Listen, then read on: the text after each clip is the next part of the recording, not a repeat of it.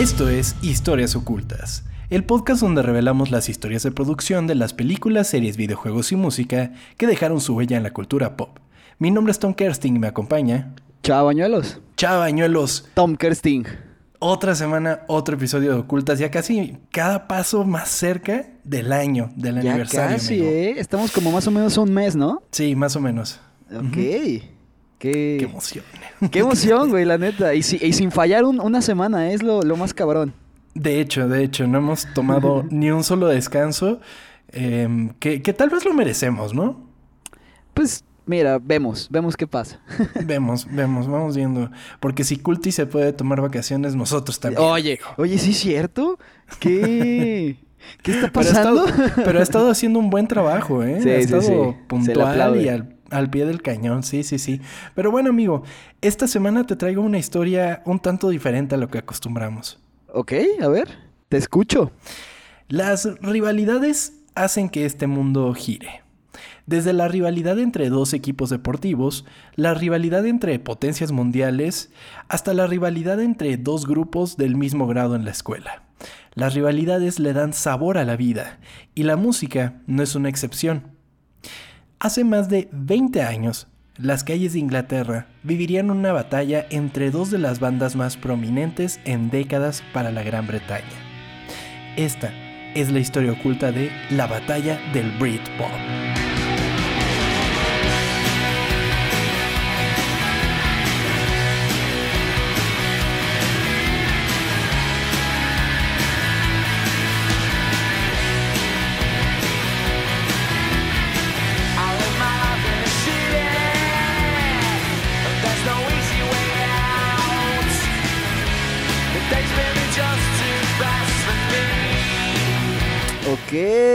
Güey, hubiera estado bueno para hacerlo una semana antes de, de la Champions, ¿no? Porque ya Ay, ves sí, que, que este, lo- los Gallagher le van al, al City y Damon le va al, al Chelsea. Hubiera estado bueno, Sí. pero, pero no, no se pedo. nos ocurrió, pero justo, justo ese suceso que lo platicamos en el episodio de... Mm, ¿De qué fue? ¿De qué estábamos hablando cuando hablamos de...? eh, de Shrek, ¿no? No, no recuerdo. Ah, ah, sí, de Shrek. Em, no, de Green Day. Sí fue de Green Day. X. Eso no importa, ese. chava. Escúchenlos. Eso no importa, escuchen todos. Pero lo mencionamos como varias veces en los últimos episodios y Sí. dije, bueno, estaría chingón como contar esa historia de una vez. Ok, porque no, no la conozco a- al 100%. Sé que los Gallagher son unos estúpidos y todo el mundo los, los odiamos aquí, pero no sé por qué hubo como este, este rifirrafe, güey. Ok, pues yo voy a tener que jugarle un poco al, al abogado del diablo, amigo, poniéndome un poco del lado de, de Oasis. Eh, porque si no va a ser todo tirarle a los pobres. No, no, no, pero a ver, ¿te vas a poner como de su lado musicalmente o personalmente? Pues vamos a tocar todos los puntos, amigos. Ok, ok. Vamos a ver. Mira, no me voy a poner tendencioso, voy a escuchar a las dos partes y vamos a ver qué pedo. Ok, perfecto. Pues no podríamos empezar este programa sin especificar qué es el Britpop. ¿Mm? El Britpop fue un movimiento de rock británico en la década de 1990 que se inspiró conscientemente en la tradición de la música pop británica, basada y estructurada en el sonido creado años atrás por bandas como The Kinks, Pink Floyd, The Rolling Stones y por supuesto The Beatles. Como casi todas las tendencias musicales juveniles, el Britpop se trataba de canciones, guitarras, chaquetas y actitud, aunque no necesariamente en ese orden. Chaquetas. De todo lo que te dije fue lo que te quedó. No, pues. sigue, sigue, sigue. Ok, pues básicamente como era después de muchos años a partir de la, la, la Beatlemanía y la invasión británica a Estados Unidos musical, eh, estas bandas juveniles retoman todo ese sonido tan característico de la década y lo empiezan a meter en su música. Y es cosa que hasta hoy día podemos seguir escuchando. O sea, por ejemplo, Arctic Monkeys tiene mucho de este Britpop, por ejemplo. Eso te, te iba a preguntar, ¿hasta cuándo? O, o sea, ahí como. ¿El Britpop se puede considerar hasta Coldplay y así? ¿O esos ya son como algo. des- algo...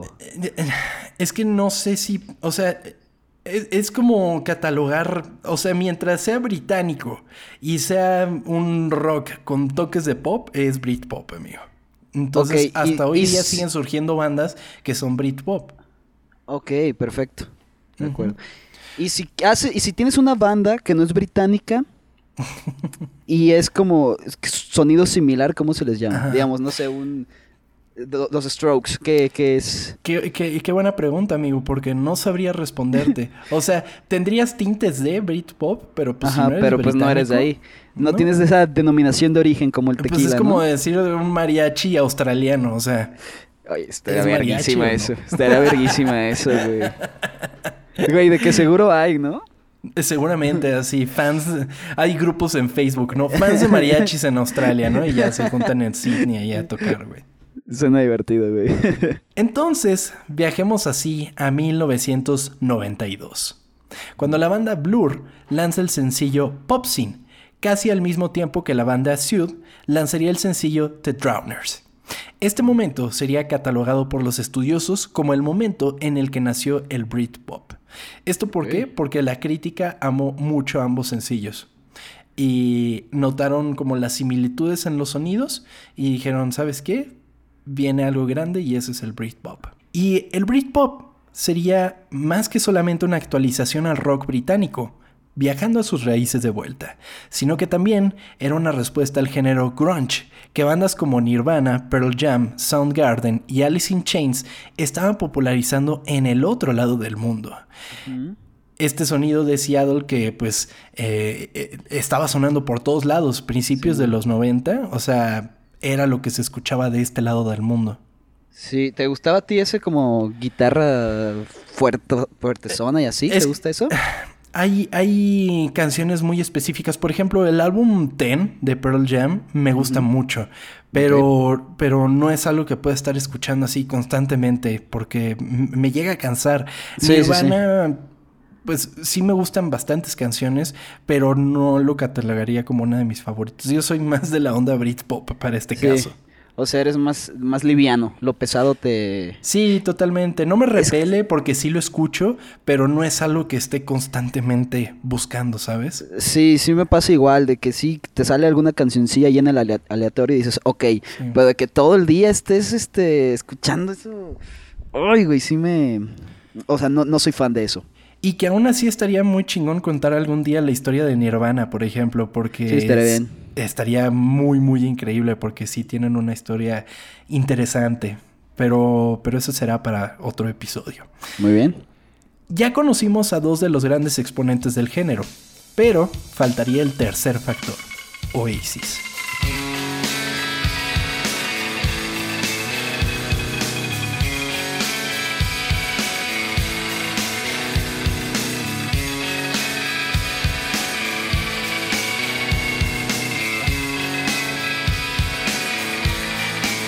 Oasis saltó de la oscuridad al estrellato en 1994, liderado por el guitarrista y compositor Noel Gallagher.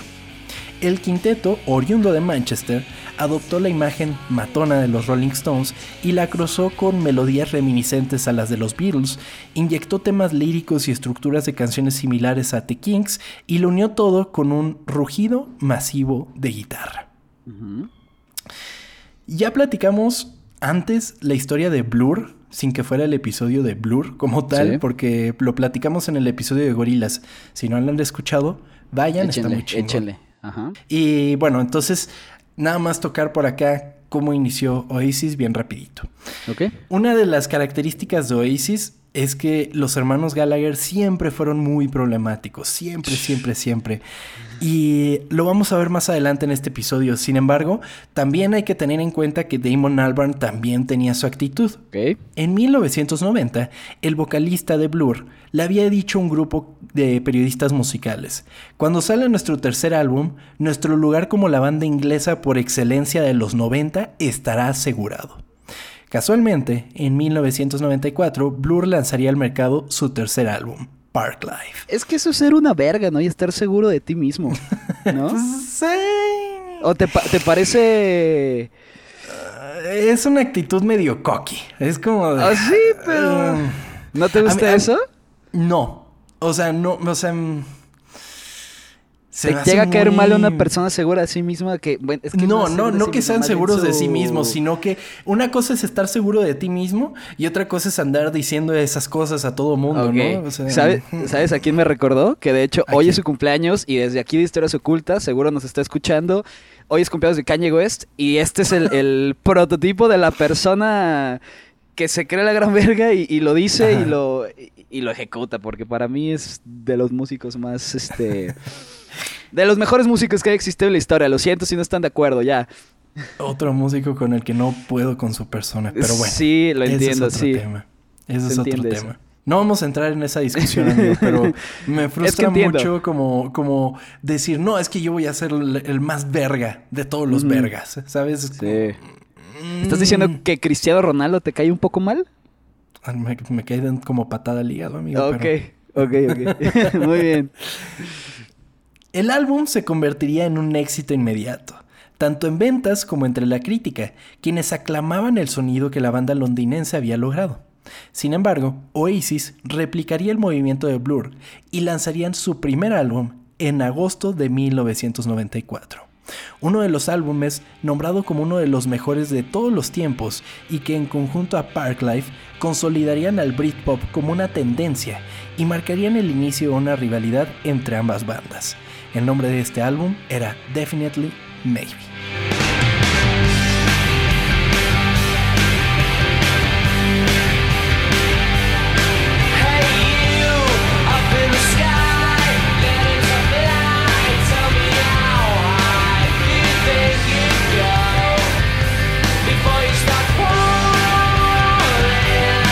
Pero solo fue porque los dos sacaron buen disco. Sí, básicamente, los dos fueron grandiosos discos. Parklife, a mi parecer, es el mejor de Blur. Em, y a mí, yo tengo un dilema con Definitely Maybe. No sé si me gusta más su segundo álbum, pero sin lugar a dudas es un gran álbum, amigo. A ver, la verdad, mira, yo del Britpop de esta época no. O sea, de estos dos yo creo que conozco puta, siete canciones de cada uno. No, no conozco los de todos. Me gustan. Y poniéndolos así como en perspectiva. Es que, ¿sabes qué? Pienso en Oasis y la primera canción que me viene como a la mente es obviamente Wonderwall. Y es no hay canción que más odie en la vida, güey. No, no, no, no, no, no, no. La odio, güey. No, no sé, no sé qué, o sea, no sé si es porque les- se escucha como tan- tanto, güey, o ah, no, hasta ahorita hablando de ella me da como cosa, güey. ¿A ti te gusta Wonderwall? Sí me gusta. O sea, no es algo que me ponga así, ah, puta, qué ganas de escuchar Wonderwall, ¿no? Pero no me molesta escucharla Ay, no, mientras no sea como en loop. sí. ¿Te la sabes en guitarra? ¿Fue de las que aprendiste en guitarra o no? Sí, sí, sí, sí. Es como, es como la típica, ¿no? De que, ay, vamos Sí, a es, tocar es, es como de sale alguien con guitarra. Ah, Sí. Wonderwall. es Wonderwall y Lamento Boliviano. ¡Ah! ¡Ah! Las dos canciones que más odio, güey. No. Güey, no. Me enojé. Pero, pero sí, o sea, y es que justamente es eso. Inclusive es un meme lo de Wonderwall, que la- Sí. la- cuando hay una guitarra en una reunión se tiene que tocar Wonderwall, ¿no? Sí, güey. Eh, por- siempre está el pendejo que toca Wonderwall. Pero, o sea, pero lo que pasa es que es una canción tan importante para la época Sí, sí, me imagino que sí, pero. que trascendió de esa manera. o sea. Ay, güey. Pero bueno. Me imagino. Me imagino que también te caga canciones como More Than Words, Ay, em, Hotel California. Esa, esa la, la- la disfruto un poquito más. Ah, ¿sí? Porque me, re- Ok. me recuerda a un amigo de este Miguel, la toca y, y- y, este. Me acuerdo de él, pero. Ya, un saludo a Mil. ajá, si él no, no la si tocara, escucha, seguramente. Nah, no lo sé. Saludos. Seguramente está operando a alguien ahora, es doctor. Pero bueno. De, de Blur, ¿cuál es tu favorita? De Blur, la primera canción que escuché de Blur fue Song 2. Y así En el fue FIFA. cosa- no recuerdo si fue en el FIFA o qué. Em, pero, pero me voló la cabeza. Y la, la, la vez que dije, güey, estos vatos están muy cabrones. Bueno, estaban, estaban, están. porque están como on y off. O sea, como que de repente vuelven y así. Pero Sí. cuando me di cuenta fue en un anuncio de VH1 que, que agarraban videos de diferentes cantantes y utilizaban como pequeños extra- extractos para hacerlos cantar The Universal de Blur. Y era magnífico. ¿No te acuerdas de ese? Porque salían las letras alrededor y cosas así. No Estaba muy bien producido. No lo recuerdo. Estaba muy chido y, y The Universal yo creo que se convirtió en mi favorita a partir de ese momento. Me emociona mucho escucharla. O sea, como que por la letra y todo eso es como de, ay, qué bonito. How we like to sing along, though the words are wrong.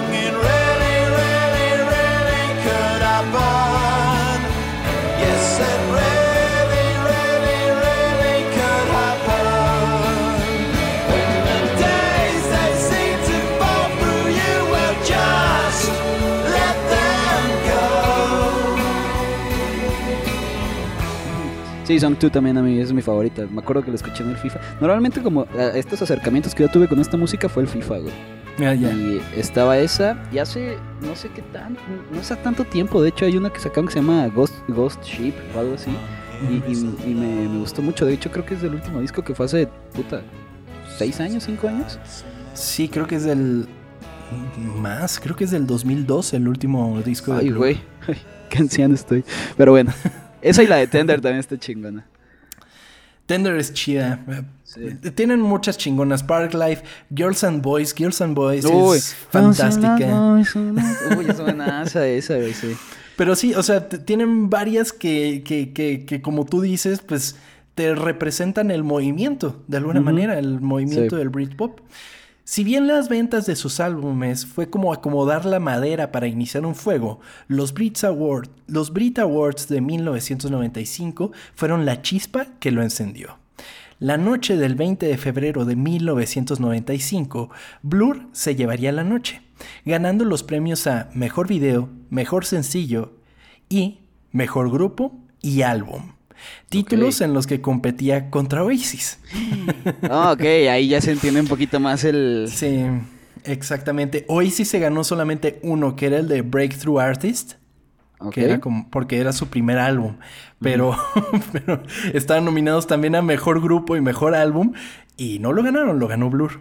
¿Y dijeron algo los dos cabrones o...? Ahora te voy a decir. Bueno, los dos cabrones, pero del otro lado. Porque Albarn al recoger el último premio, el de Mejor Grupo, el de Ajá. Mejor Álbum, perdón, dijo, esto debería de ser compartido con Oasis. Y Ah. Graham Coxon dijo, mucho amor y respeto por ellos. Ok. Sin embargo, sin embargo, mucha gente dice que eso fue una burla. Ah, Que, que no lo dijeron así como sintiéndolo de verdad, Es sino que, que- fue como, como burlarse de, ah, sí, debería ser compartido con ustedes. Es que yo, de- de- eso te iba a decir, depende mucho de la forma en que lo digas, ¿no? Si Sí, dices claro. como serio y si te dices como riéndote poquito, pues, pues sí. que otra vez me recordó otra vez a Kanye West, cuando, cuando esta Taylor Swift se gana su, su premio y se sube Ah, el, sí. puto, el puto loco y le dice, hey, muy chingón, pero no te lo mereces tú. ¿Qué le pasa, güey? Perdón, perdón por mencionarlo nuevo, es su cumpleaños. Pinche vato. güey. No, es que no, no voy a tocar Kanye. Me imputa mucho porque después en el Ay. video que mete a Taylor Swift. ah, ok. Ay, qué rolón tan bueno. Sí, sigue. Unos meses después del del evento, Oasis lanzaría su sencillo Some Might Say, el cual llegaría al puesto número uno de sencillos en Reino Unido, lo que dio pie a una fiesta, a la que Damon Albarn asistió para felicitar a la banda. Ok, ahí se está viendo como de compas, ¿eh? Sí, sí, sí. O sea, él fue nada más para decirle, ah, muy chido, ¿no? Ok. Liam lo recibió y se le acercó cara a cara y le gritó número uno con una cara desafiante. A lo que Alban pensó, está bien, vamos a ver. Ah, ok, ok. Me imagino que estaba borracho, ¿no? Sí, totalmente, pero aún así le picó la cresta a Damon Albarn, güey. O sea, Sí, pues, como, claro. ah, sí, puto, ah, sí. que está chingón, ¿eh? Porque yo creo que estas, este tipo de rivalidades te hacen hacer mejor las cosas. Claro, totalmente. O sea, te ayuda bastante para hacer las cosas mejor. Así avanzaría el año 1995 y los medios comenzarían a echar leña en las batallas de las bandas, y ellos mismos alimentarían el ambiente. Los seguidores de ambas bandas esperaban animosos los siguientes lanzamientos de cada uno, y, como es costumbre, estaban preparando sencillos para anticipar la salida de su siguiente disco. Por un lado, Blur lanzaría Country House, y por el otro, Oasis lanzaría Roll With It. El plan, si es que existía un plan, era que Oasis tendría un número uno y luego lo tendría Blur, o viceversa, y los lanzamientos no chocarían, sin problema ninguno. Sin embargo, Damon Albarn, con una idea clara, adelantó intencionalmente el lanzamiento de Country House, de modo que coincidiera con el lanzamiento de Roll With It. Ok, ok. Los medios de comunicación se lanzaron inmediatamente a cubrir la aparente dispu- disputa entre las bandas, con las portadas de las revistas en las que se enfrentaban y los titulares gritando sobre lo mucho que se odiaban. Güey, qué chingón. ¿Y quién fue el número uno? Aguanta, aguanta. Ah, ya que... Ok, ok, ok.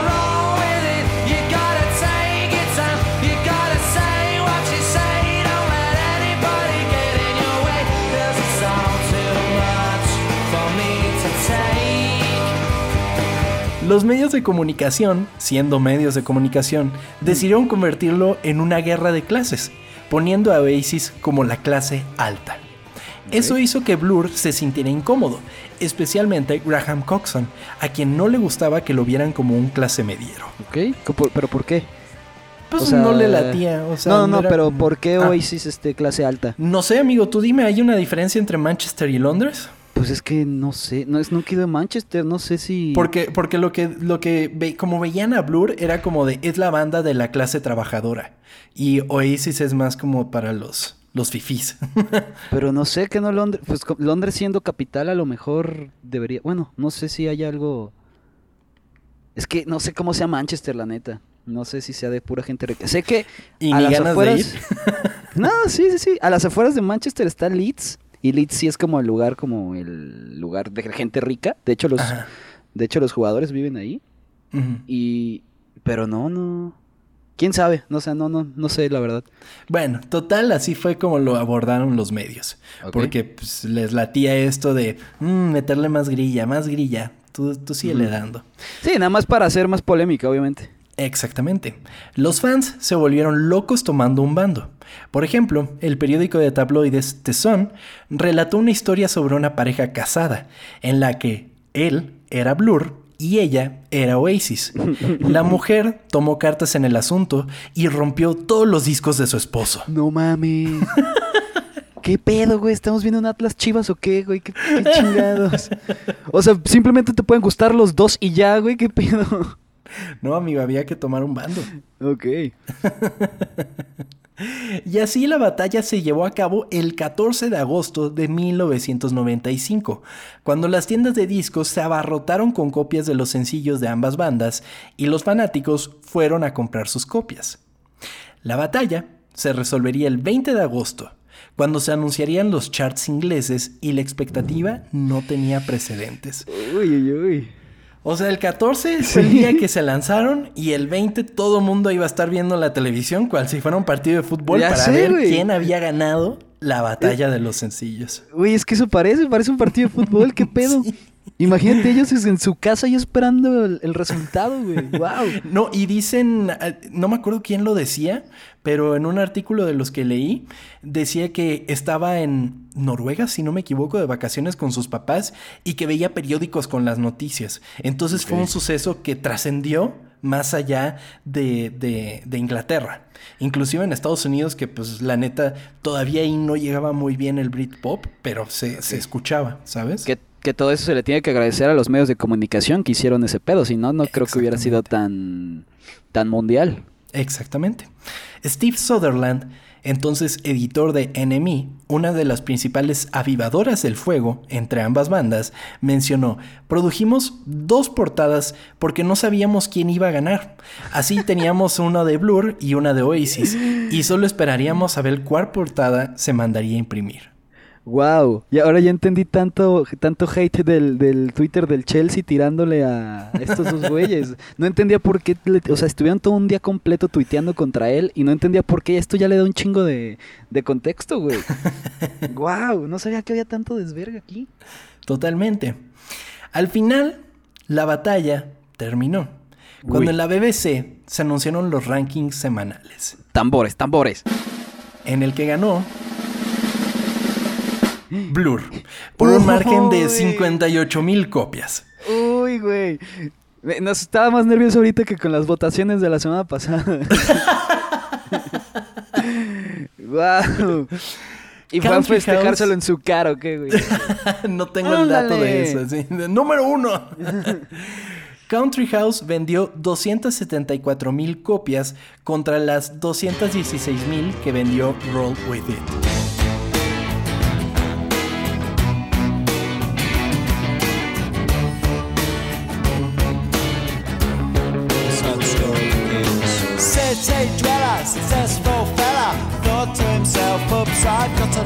It.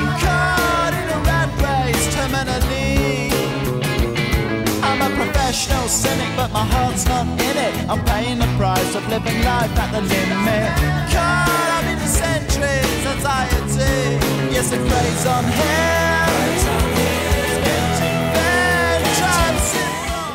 Entonces sí, ganó la batalla Blur. Este suceso tocó fibras con Noel Gallagher, quien le dijo a un reportero exactamente lo que pensaba de sus rivales. El guitarrista me cae bien, el baterista no lo conozco, pero escuché que es un buen tipo. Pero los otros dos, Alex y Damon, Ah, sí. yo espero que se vayan a la mierda y mueran de sida. ¿Qué le pasa, güey? ¿qué pedo? ¡Qué chinga! Bueno, es que también se pasó de verga el güey a- al sacarlo al mismo, al mismo tiempo. Que. Es que a ver, también te pasas de verga al estarle diciendo, toma, número uno. O sea, Aquí, aquí yo creo que tiene más la culpa Damon, porque Damon ya tenía mucho rato con... O sea, Blur ya era su tercer disco. O sea, Oasis apenas el año anterior habían lanzado su primer disco. Se me hizo algo bully de Damon Albarn. sí, como aprovecharse del chiquito, ¿no? Sí, pero aún así está muy cagado. ¿Qué le pasa, güey? Y es que además Noel eventualmente se disculpó, dijo, no, la neta no, La está cagué, cabrón. pues, pero sí fue muchos años después, amigo. Güey, es que tantas cosas que ha hecho este cabrón, pues ya tiene que pedir perdón por lo menos una vez. sí te creo. O sea, no sé si lo vas a mencionar, se ha peleado con un chingo de gente. Eh, con el chingo de gente no, pero sí tengo unas peleas importantes en su vida. La guerra de Oasis versus Blur solo se intensificó después de la batalla de las listas con el lanzamiento del álbum The Great Escape de Blur en septiembre, mientras que la banda parecía estar en la cima del Britpop. Sin embargo, no contaban con el contraataque de Oasis en octubre del mismo año con el álbum What's the Story Morning Glory. Today is gonna be the day that they're gonna throw it back to you. By now, you should have somehow realized what you gotta do. I don't believe that anybody feels the way I do about you now.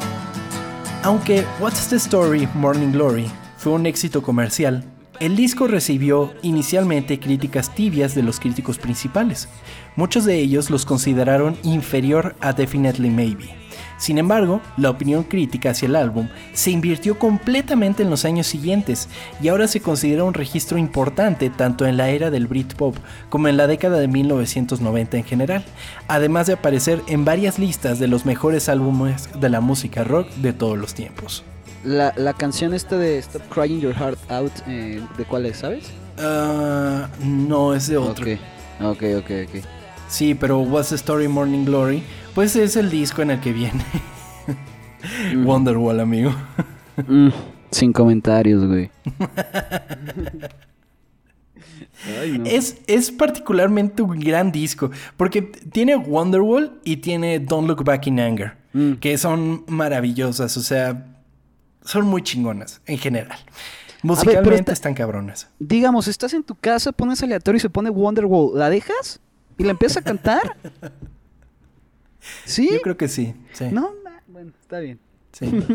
Además también, verga, ese disco cierra con Champagne Supernova, Uh, que es maravillosa, amigo.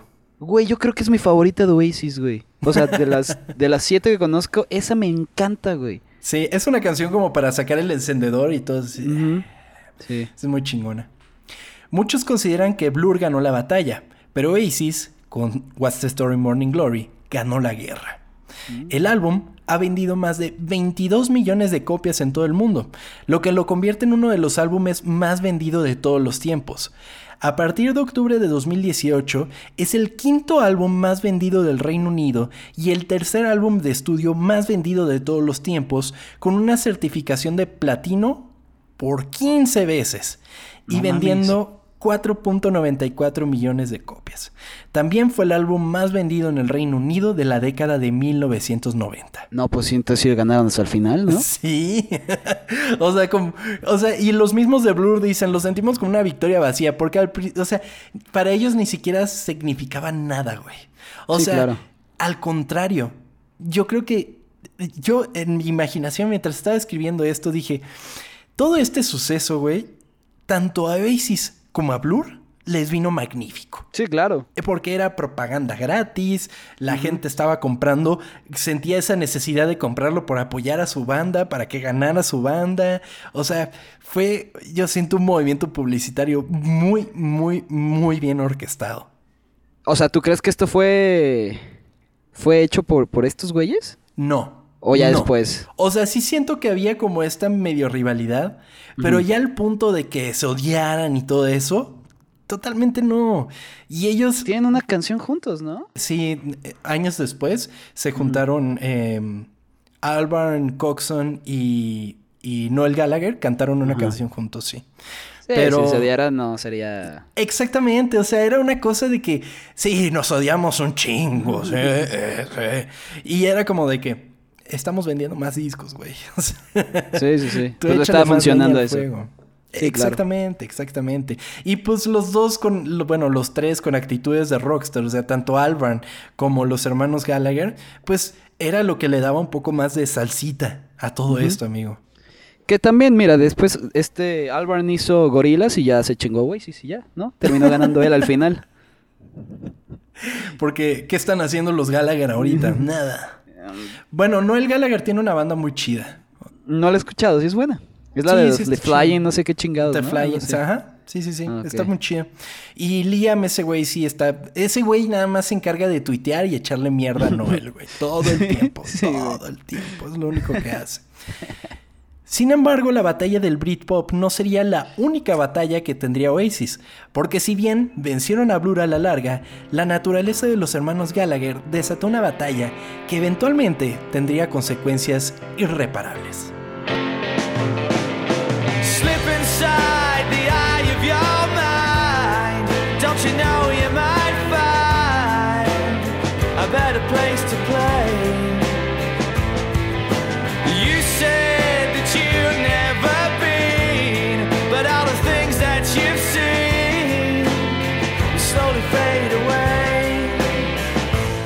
Los incontables detonantes de esto se daría durante la grabación de What's the Story Morning Glory en Gales, cuando Liam llevó a un grupo de personas al estudio mientras Noel intentaba trabajar. Noel respondió a esta interrupción golpeando a su hermano en la cabeza con un bate de cricket. ¿Qué?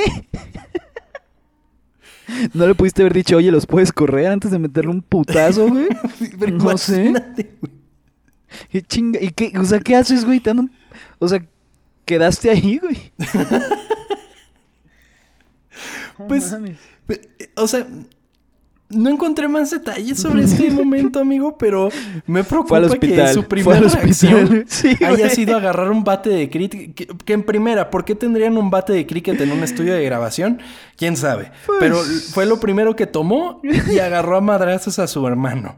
¡A su hermano! Y además, no es que fueran unos niños, porque ya, ok, que 15, 14 años menos, haces pendejadas. Pero a- de, de este nivel, ¿Cuántos años tienen ahí? no sé, pero más de 18 estoy seguro, amigo. Verga. Pinche loco. Total, una vez lanzado su, el- su álbum, Oasis debía realizar un MTV Unplugged en el Royal Festival Hall de Londres. Sin embargo, al momento que el público aplaudió para recibir a la banda, Liam no se veía en ningún lugar. Noel anunció, Liam no va a estar con nosotros porque tiene dolor de garganta. Así que confórmense con los cuatro feos. Ok. No va a estar con nosotros porque le di un putazo en la cabeza, güey. Porque le partí su madre. Simón. Continuó tocando un set de 12 canciones, así, Noel, demostrando que no necesitaba a su hermano. A pesar de no querer unirse a ellos en el escenario, Liam decidió ver todo el espectáculo desde el público. Uy, güey. Darte cuenta que no te necesitan debe estar cabrón, ¿no? Y sí, porque a partir de aquí Liam se puso bien loco, güey. Y ahora vamos a ver qué onda. Ok, ok. Ese mismo año, nuevamente, en el último minuto, Liam se retiró de una gira por Estados Unidos, dejando a Noel al frente de la banda. Resulta que Liam había vendido su casa, pero olvidó un factor importante. Su esposa no tenía dónde vivir. Ok. Un factor... a- o a- Algo así chiquitito, como que se le olvidó. Sí, el más chiquito de todos. Ajá. ¿Y qué hizo, güey, pobrecita?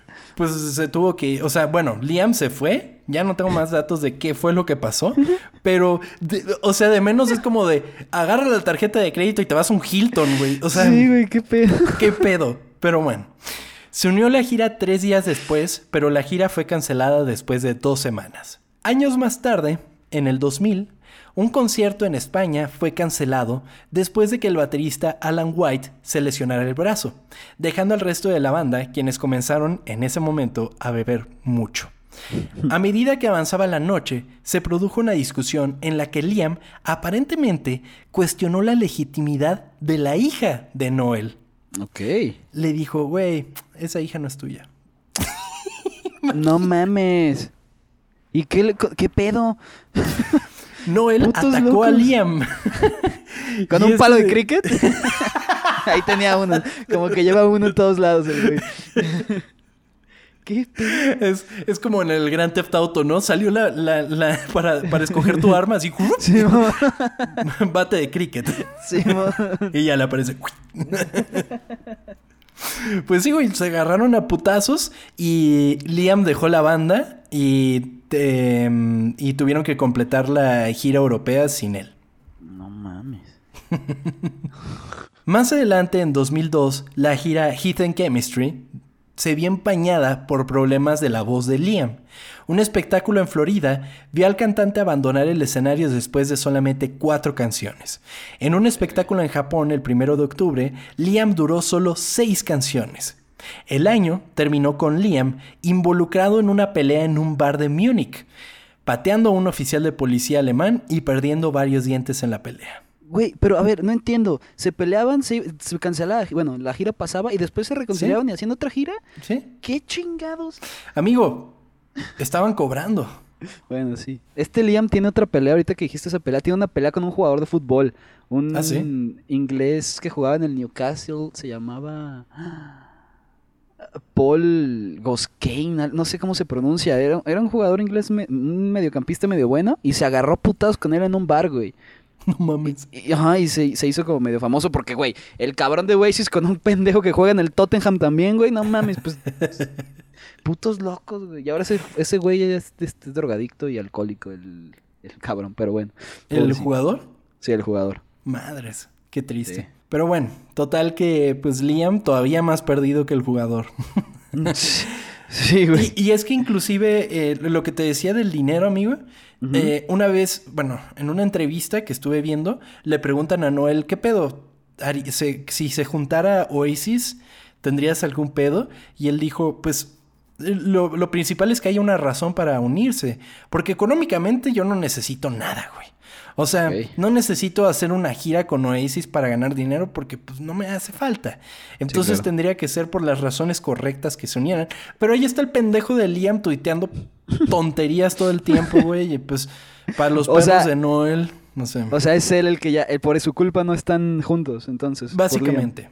Sí, sí, sí. Mm, Años más tarde, en 2009, mientras Oasis se preparaba para subir al escenario en el festival Rock and Seine en París, estalló una discusión, con Liam empuñando la guitarra favorita de Noel como si fuera un hacha. Güey, debe ser bien divertido en esos conciertos porque no sabías si iban a salir o no, ¿no? Como que, como que pagas y a ver, vamos a verlos o no. Te arriesgas, ¿no? Así de... Sí, güey. sí o no. Ay. Muy, muy a lo que pasaba Luis Miguel antes de que necesitara dinero, güey. Porque era lo mismo, güey. Sus conciertos. El, el concierto más culero el que he ido fue uno de Luis Miguel, que el- no mames, el güey salió pedo, cantó de que una hora y ni siquiera cantó era de que cantaba como poquito y se lo ponía al público.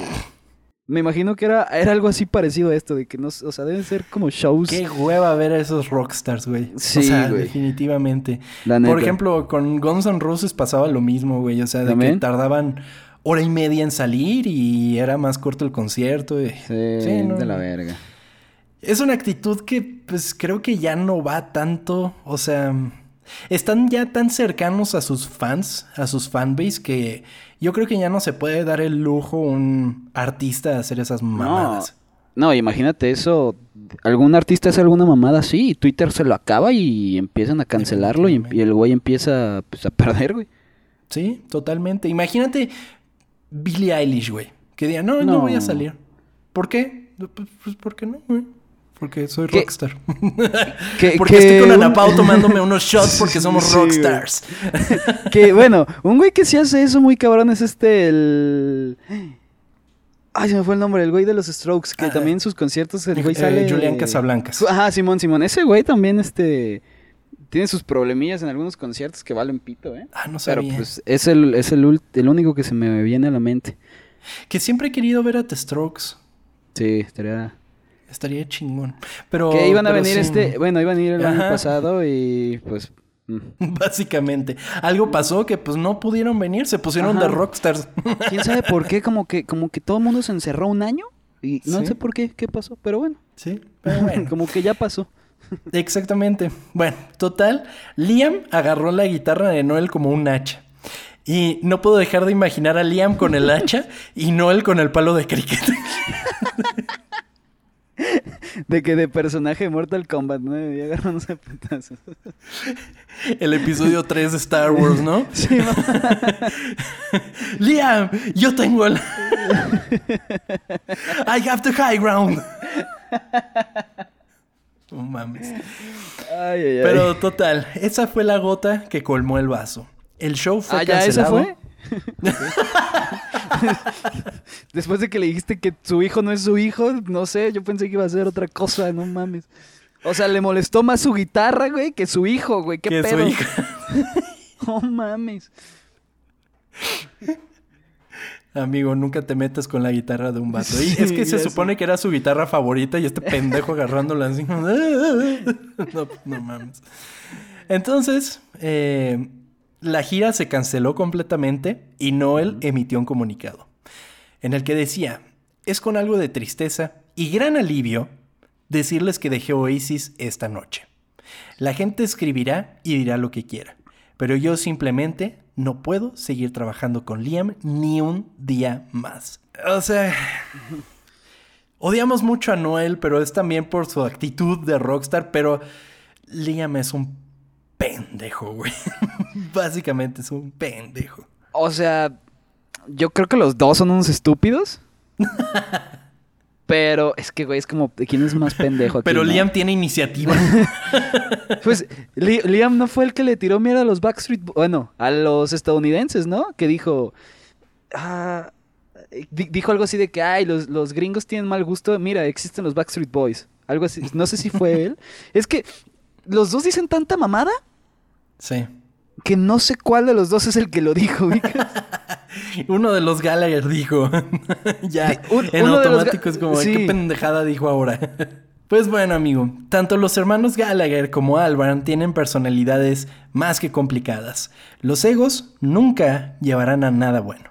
Sin embargo, la rivalidad de esto nos trajo joyas que hoy podemos marcar como clásicos modernos. La rivalidad no es para nada mala, pero que te consuma de esta manera nunca va a resultar en cosas buenas. Si no me creen, pregúntenle a los hermanos Gallagher. Esta fue la historia oculta de la batalla del Britpop.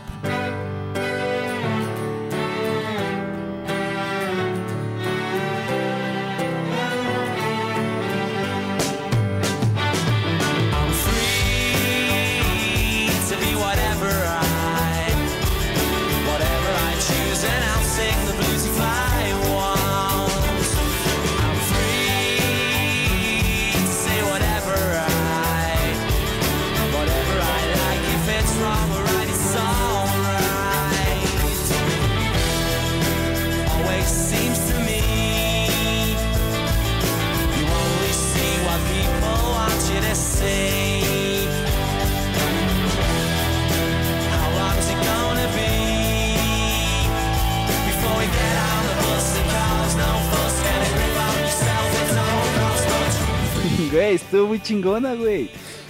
Estuvo Qué, muy, qué muy cagado, ¿no? Está, está interesante, amigo. Sí, que, a ver, tienes muchísima razón. Cuando tienes como un contrincante o algo así, eso te va a hacer ser mejor, güey. O sea, lo puedes ver en cualquier deporte.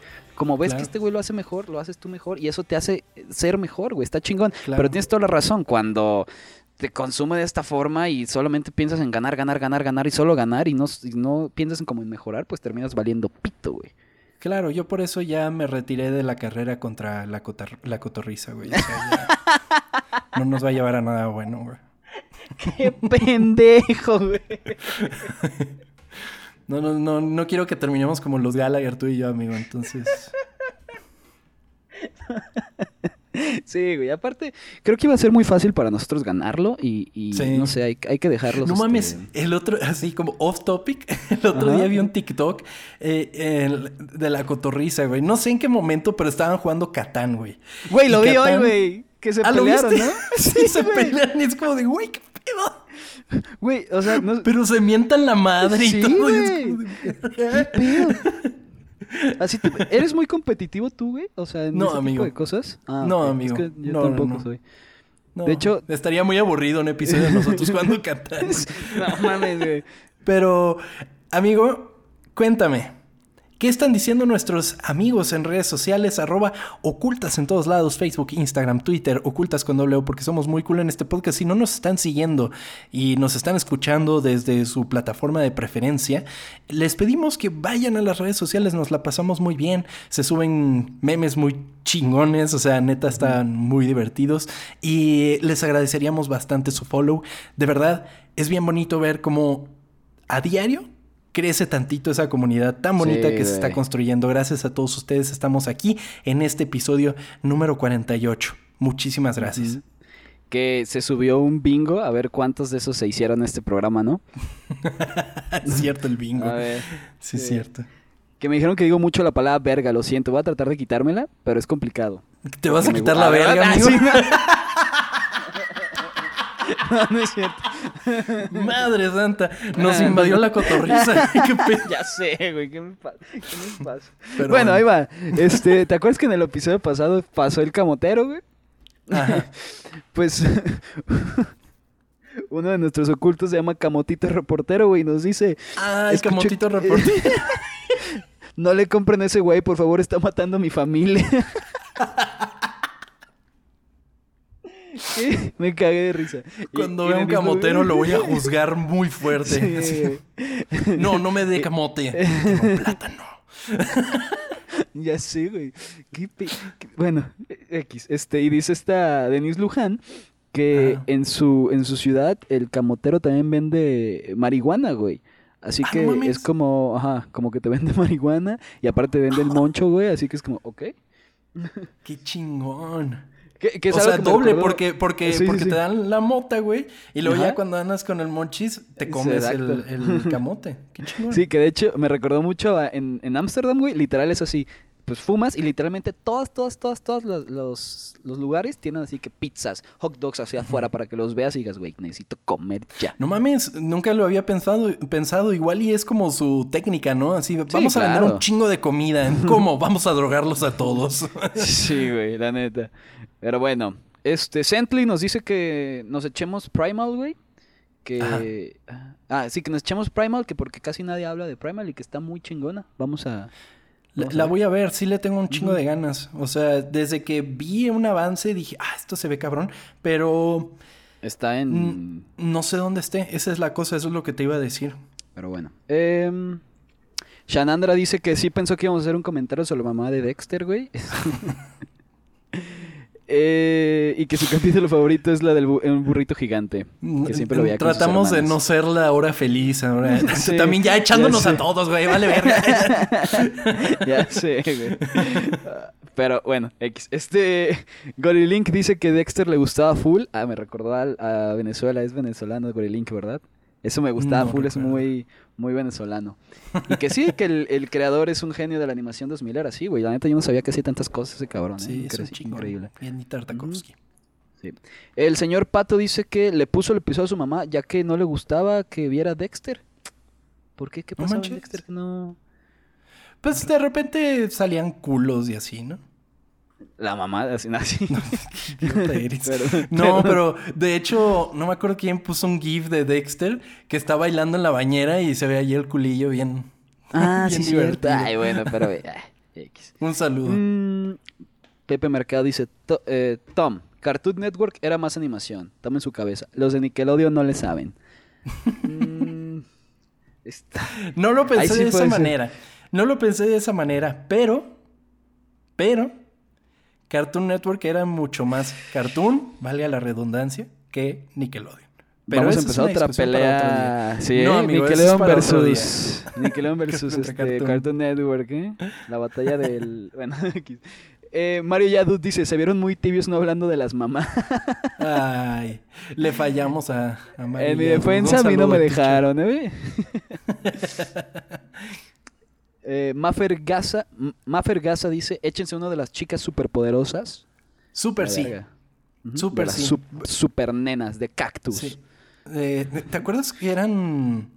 Ay, no me acuerdo, pero tenían otro nombre, no me acuerdo, porque se lo cambiaron y me acuerdo el momento en el que No dijeron, acuerdo. no, ya no se llaman así, se llaman las chicas superpoderosas. Eran las chicas coquetas o algo así. Qué Y- horrible. Y, y creo que no pegó, entonces... Pues no. Pero bueno, ya lo veremos en su propio episodio, pero sí, muchísimas gracias y lo vamos a tener en cuenta. Un saludo enorme. También saludos a Amy Córdoba y a Edgar Madrigal. Un saludo a todos. Muchísimas gracias por escuchar. También un saludo a José David Ponce, que dice que Dexter es su segundo favorito, solo detrás de Dexter, el asesino serial. Lástima de ese final de Dexter, pero bueno. También saludos a Ron Alex, que su episodio favorito lo pasaban muy poco, que es cuando, que cuando le dice a los papás que tiene un laboratorio. ¿Te acuerdas de ese episodio? Sí, es el último de la segunda temporada. Que, que hacían como los Power Rangers. Que se Sí, sí, como sí, en sí, un sí. robot. Ya, ya me acordé, es verdad. Y de hecho, en ese episodio es el único episodio en el que se juntan todos los personajes de Dexter. O sea, no solo los de Dexter, sino también eh, los amigos de la justicia y, y, Chango. y Monkey, ajá, se juntan porque pues tienen que pelear juntos. Y, y sí, está chingón. Ok, no recordaba eso. También Merino, arroba Beolgm, dice, el mes pasado descubrí el podcast oculto y es una joyita. Muchísimas gracias, no mames lo chingón que se siente leer eso, ¿no? De verdad que sí, muchísimas gracias por... Ah, de verdad, es muy chingón, como dice Chava, saber que hay gente nueva cada semana y que son gente tan chingona. Muchísimas gracias por escuchar. Eh, saludos también a Charlie Chelas. Saludos a Alejandro Ruth, que dice que seguramente voy a decir la palabra verga. Sí, sí la dije. y saludos a Franco Trocero. Muchísimas gracias a todos. Muchísimas gracias y recuerden ocultas en todos lados, ocultas con doble O porque somos muy cool en este podcast o si no también nos pueden seguir en nuestras redes sociales arroba tom-kersting en Twitter o Instagram y Chava. Arroba Banuelos Chava en Twitter y Chava Banuelos en Instagram. Perfecto, pues Chava Banuelos, muchísimas gracias por acompañarme. Cade Kersting, gracias a ti, amigo. Nos vemos la próxima semana. Pero Cade Kersting es mi handle viejito, amigo. Ah, perdón. Este, entonces, Tom Kersting. Sí, así sí, amigo. Pues Tom muchísimas L. gracias. Kersting, arroba gmail. Ya, todo el LinkedIn, ¿no? Sí. Nos Muchas vemos, gracias, amigo. Que tengas una adiós. excelente semana. Cuídate. Güey, adiós.